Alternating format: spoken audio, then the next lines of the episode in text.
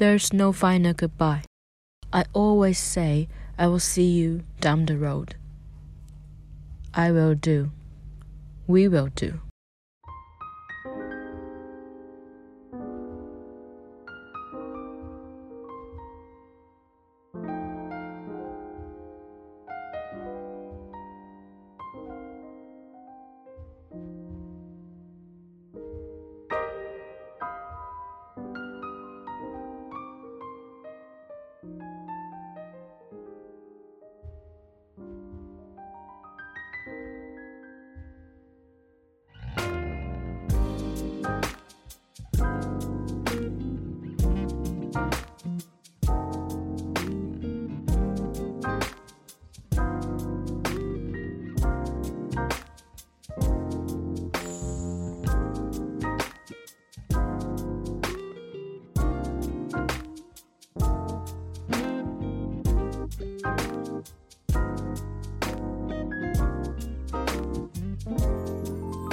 看着你从学生到职业人的转变，逐步的成熟，你既自我又约束，张弛有度，祝顺利。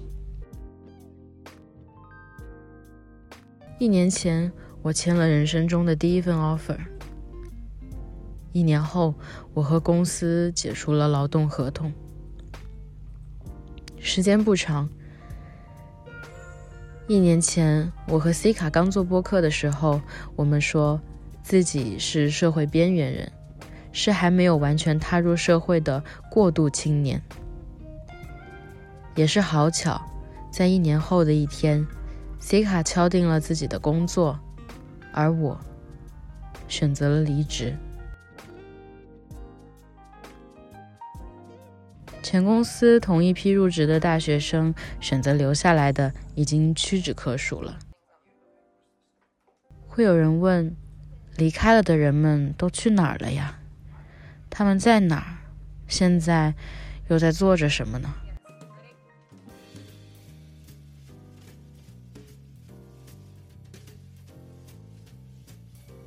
选择离职之前，也总是会被问到：你裸辞？想好做什么了吗？你可要想清楚啊！第一份工作可以是盲目的、未知的，但是第二份就不能再没有想法喽。可是裸辞了又怎么样呢？我至少是比那些每天喊着不想上班，但是又没办法、真的狠下心去辞职的人勇敢吧。好啦，其实我都知道啦。这份意气用事、莫须有的情感，在这个不会为任何一个人停下来的现代大转轮面前，一年即碎，一文不值。我和同样在这个月选择离职的同事说，现在的人干的工作无非新媒体、互联网，或者是电商。哦。近几日打开朋友圈，发现还有一些同期去卖房了。没有什么讽不讽刺或者高低贵贱，我只是觉得我们这一代年轻人过得也并没有比谁容易。至少我周围肉眼所及的人们都谈不上有多容易吧。其实你说我选择了裸辞。好像看起来真的很勇敢哦，但其实我也完全不敢休息了。有哪个真的毫不在乎裸辞的人，会在离职的第二天就赶着整个城市去面试啊？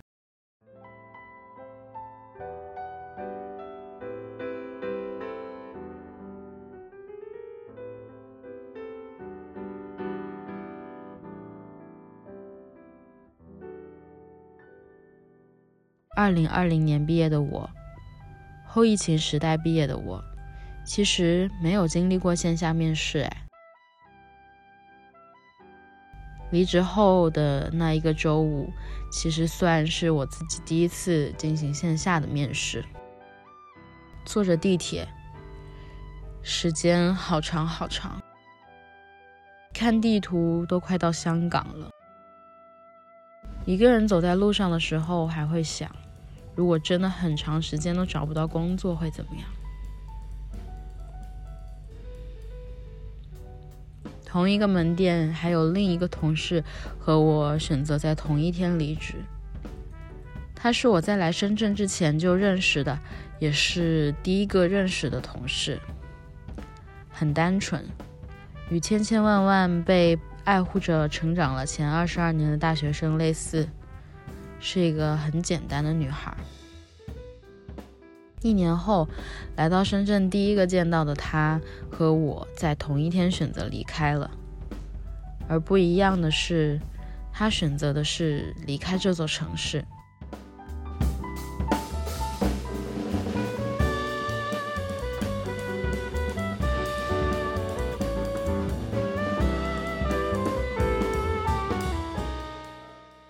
第二天早上最早的飞机，远离这座城市。头一天的夜里，我抱着伴侣的身体，哭得颤抖不已。离开了的人们都去哪儿了呀？他们在哪儿？现在又在做着什么呢？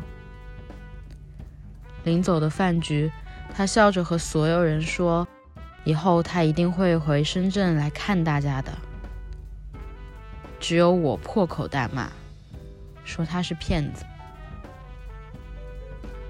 我知道成年人之间的交往是不需要这么多情感的，尤其是从职场上来的关系。其实这人生的第一次离职也并不顺利，不记得找老板交流了多少次。时而也会觉得自己很幸运，进入职场的第一份工作遇到的绝大多数是很好的人，善良的仿佛并没有完全脱离校园生活一般。说是找老板，反而有点像在学校里找辅导员的感觉，那种不适合出现在职场的理解、爱护和包容。我的前老板告诫我说。在深圳这个城市工作，最不需要的就是情感。我哭笑着点头。也许这就是致命的驱动力吧。还记得开头念的那一小段独白吗？那是我收到最后一条来自钱老板的绩效点评。说真的，感觉好像以前每个学期末的班主任点评啊。唯独很不深圳人的一点就是，钱老板的评语最后还加上了两个字：“爱你。”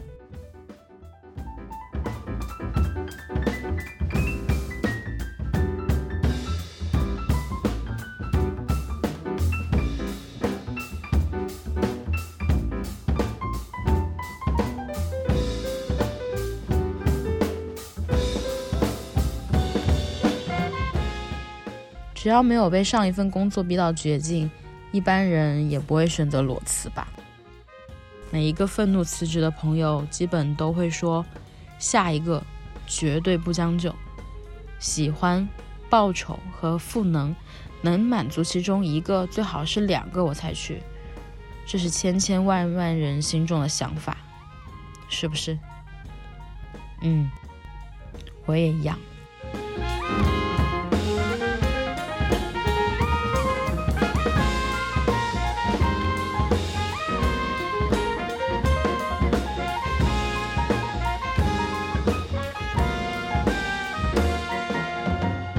嗨，这里是开始了第二份工作的 Echo。不知不觉，这期播客从休假期间拖到了新入职后，才刚开始工作几天，厌工情绪就已经很明显的高涨了。简单来说，新的工作就是一个真真正正、完完全全从零到一的过程，全新的行业，全新的人，全新的我。也是一无所知的我。以前也提到过，我是一个逻辑思维能力没有那么强、框架建构能力很弱的人，甚至会有点害怕那些把握了逻辑感就将一切事物看得简易的人。我会害怕，而在新的工作中，我逼着自己去面对我讨厌的一切，跟着新的雷厉风行的领导一起工作了几天。说实话，我是很吃力的，甚至在我第一次见到他的时候，我就隐约感知到，嗯，对方就是那种有能力，但是我个人十分苦手的类型，高能力、高执行力，不喜欢拖泥带水，任何事情都强调直达目的，情绪什么的涉及度为零。前几天我也和 C 卡讨论到工作相关的话题。其实一般来说，大家都会去选择自己感兴趣的、擅长的内容吧，这是人的天性。那为什么要选择现在自己的这一份工作呢？喜欢、报酬、赋能，我又选择了谁呢？我们一直都认为学生身份和社会人之间的断层是相当大且本质存在着的，所以我也更加坚信，一个好的领导者对于职场新人的意义远大于对内容的喜欢和报酬。其实刚入职没两天，我的领导就对我说，他能感觉到我还没有弄清楚自己真正喜欢什么，想要什么。还很迷茫。我说是的，我还在探索。那你的人生有什么意义啊？都不知道要干什么。你活了二十多年哎。我的领导的嘴总是这么不饶人。我说没有人规定二十多岁的人就一定要很明确的知道自己喜欢什么呀。我现在不知道，继续做下去，选择下去，一天一天的日子过下去。不就会知道了吗？难道你生下来第一天就知道自己喜欢什么，人生的意义是什么了吗？他听完大笑道：“说自己生下来之前就知道了。要我说，真正知道自己前程去处的年轻人还是少数，或者说，我们真的没有必要将自己被束缚于所谓的无知之中。”我和 C 卡在这一点上也很不一样。他对于自己想要的东西，在较早的人生阶段已然明了，但是看向我自己，目前依旧在探索的过程当中。但是面对自己眼前的这一条路啊，我们两个人又都很一致，想做个人生的体验派。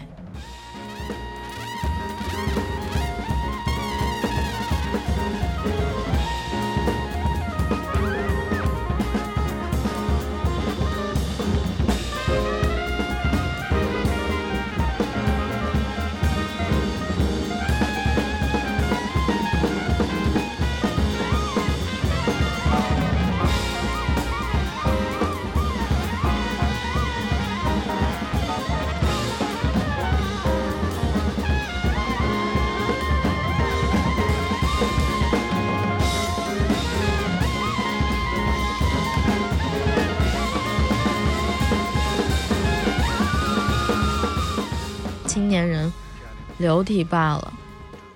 我们生来自由，我们会在刚获得人生自主掌握权的时候兴奋，也会在瞬间失去方向。从小愿意对我们说教的长辈，现在即使对我们说再多，可能余下给我们的还是迷茫。我想说，It's OK。其实近两个月。我自己是又陷入一个非常卡在中间的状态，但是有所转变的就是，我不会再完全的将这个状态看作是负担，即使过程非常的缓慢，但我还是想一点一点的转换它，调整它，吸收它。我开玩笑说，对于新的这份工作的选择，是我主动选择了痛苦。最近自己的卡，在本质上也有部分原因是我自己做出了这个选择而导向的结果。不知道大家能不能够理解我这种做法呢？在第十三期有缘一起打坐入山林里，我说，以后有机会想要到大山里去尝试一下这种修行的感觉。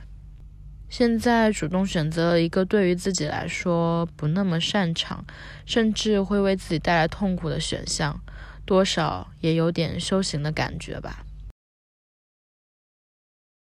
但我从不鼓励任何人做生活的苦行僧，非结果为导向的吃苦其实是毫无意义的。其实我不怕对自己的无所知。无所知终究只是一个阶段性的状态，我不害怕某一个阶段所处的状态，只要不要将无知变为定局即可。说来也巧了，最近我二刷了《我恋的哈纳希万大概》，我的事说来话长，真不错啊。时隔两年，我依旧觉得它是最适合在家里随时随地点开播放的电视剧，没有限制，宛如流体一般。这个电视剧讲的是三十代失业在家的男主六年都没有重新开始工作的故事，但对于他来说，更重要的是仔细思考做起来不讨厌的事到底有什么。而不是自己到底喜欢什么，一定适合什么。这样想想，这和我现在自己在做的事情不也一样吗？无论是什么，只有尝试了、思考了，才知道自己到底喜不喜欢，不是吗？还有一个新工作给我带来的新感受，那就是对于休息这一概念的认知。以前我是一个会很纠结于休息这个状态的人。上一份工作属于那种休息时间也不停的会有人找你的类型。那时候自己就觉得很矛盾，很难和这种现代特有的情况和解吧。总是会把自己弄得很累，时常觉得自己应该就是那种连休息也不会的人。之前听八分才知道，以前的人们都是周单休的，后来才有了双休。现在的内卷王国的特产大小周，可谓是把二者结合起来了。在开始大小周之前的想法是，嗯，看在钱的面子上；开始大小周之后的想法是。单休约等于没有休，但如果持续的纠结着休息这个状态本身，反而真的会把自己弄得更疲惫。我开始思考休息与工作之间的边界，我不再强迫自己一定要在休息的时候干所谓休息的事。如果你也和我一样有着相关的思考，也很推荐你听一期播客节目。既然焦虑赶不走，来自 Hula Talks 的第四期。难得假期，希望你能够好好休息。有很多话想要对你说，我们下次再聊。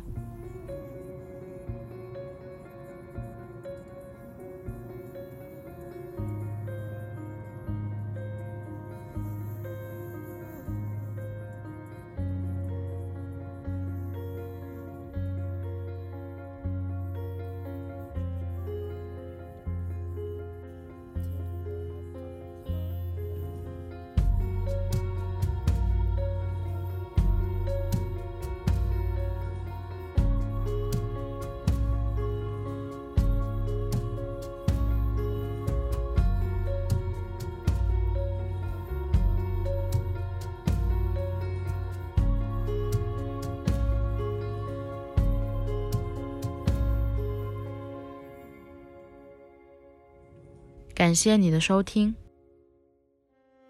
你可以在小宇宙 APP、苹果 Podcast、喜马拉雅、网易云音乐、荔枝 FM、汽水 APP、Spotify、Pocket Cast、皮艇等播客软件上订阅收听我们的节目。